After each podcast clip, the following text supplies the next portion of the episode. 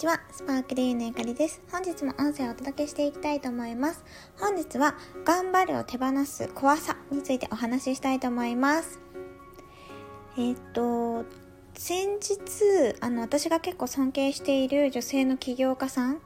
とお話をする機会をいただいたんですね。で、えっ、と、ちょっと私の方から、あのオファーというかお願いさせていただいてお話をしたんですけれどもそこですごい気づきがあったのでシェアしたいなと思ってこの音声を撮っています。ちょうど今豊かさ開花について私がすごい皆さんに伝えていきたいって思っていて特にこの2023年に関してはあのふわっと軽くでもロジカルにという私がねあの進めている企業の、まあ、考え方のナレッジのところでふわっと軽くっていうこの軽さをすごい大事にしたいよっていうことを皆さんにお伝えをしてきているんですけれどもなんかそこで軽さってどういうことかなっていうのをもっともっとね自分でも追求をしていってるところなんですよ。でなんか私はもともとうーん軽さとロジカルさって言ったらロジカルさの方がかなり高なんだろうな勝っている人間なんですね。あの結構あのお客様だったり生徒さんだったり仲間と話していてもロジカルですねって言われることが本当に多いですね。で、もともとやっぱ1社目もコンサル業界で、で2社目も管理職でとかっていう風にやってると、なんかやっぱ男性脳の方がね、どんどんどんどんね、育ってくるんですよね。もともと強いとかもあるのかもしれないんだけど、で、なんか、それがまあ私の特技というかでもあるんだけど、やっぱその頑張るっていう習慣がすごい身についてるなって良くも悪くも身についてるっていうことをその女性の起業家さんとお話しして改めて感じました。ちょうどその年末に頑張りすぎちゃったなって思った時も振り返ってそう感じたんだけどやっぱねすごい根深いものがあるなというかでね。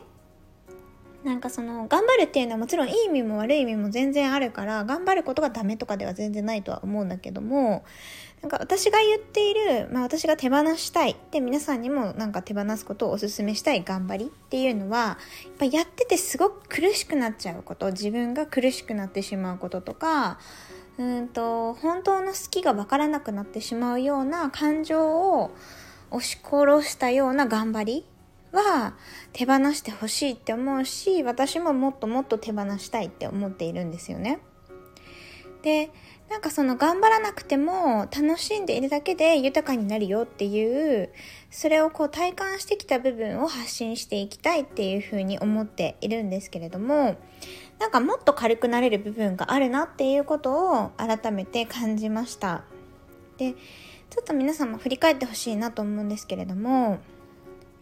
なんか今まで、え、ー、と、これやめたいな、手放したいなって思っているけど、手放せないものってないですかね？ものでもいいし、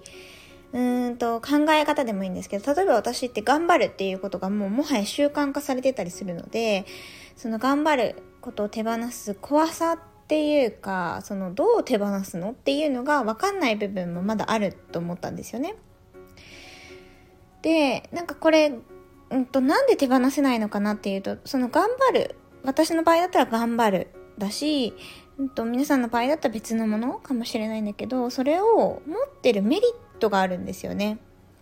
で、私はこれまでの人生で、頑張って正直良かったなっていう記憶しかない。んですよ。なんか頑張ってすごい体を壊しちゃったなとかっていうきっかけとかがないから、なんだろうな、その努力すればするだけ報われるよねっていう感覚がすごく身についてるんですよね。で、それはすごくいいことでもあるし、まあ、だから逆に言うと、どんな生まれだったり、容姿だったり、うーん、お金、なんか、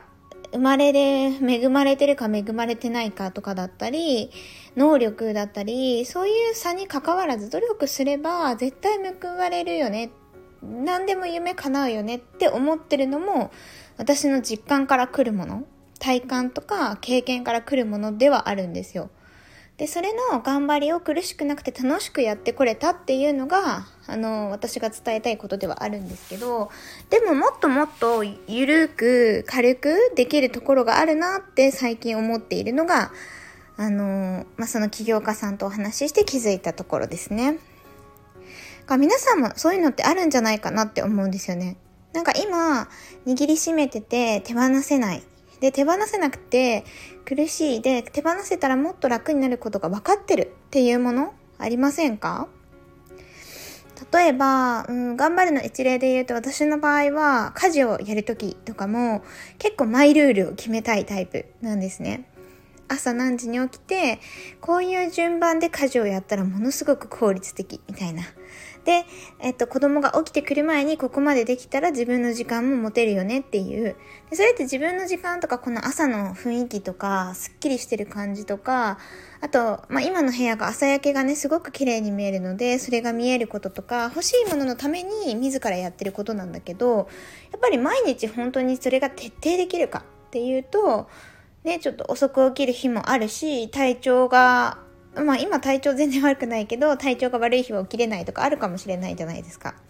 でも私の場合はどちらかというとそういうの言い訳しないでやるっていうタイプなんですよね。多分それが多分世間的に見たらやっぱ頑張ってるってことだと思うし、うん。最初やりたいから始まってるけど自分にルールを課してるっていうことでもあると思うんですよね。でもっとそこを手放してもいいし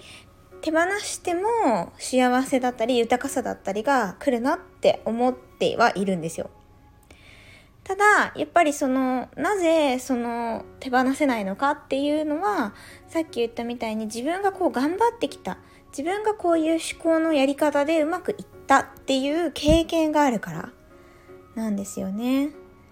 なので、なんか手放せないものがもしあるんだったら、持ってることのメリットも見てあげるといいのかなって思います。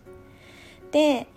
あの、頑張るっていうこと自体が、まあ、いいも悪いもないって先ほどもちょっと言ったんですけれども、頑張るっていうのを握りしめている中で苦しい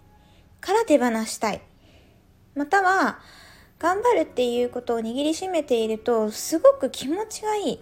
から持ち続けたい。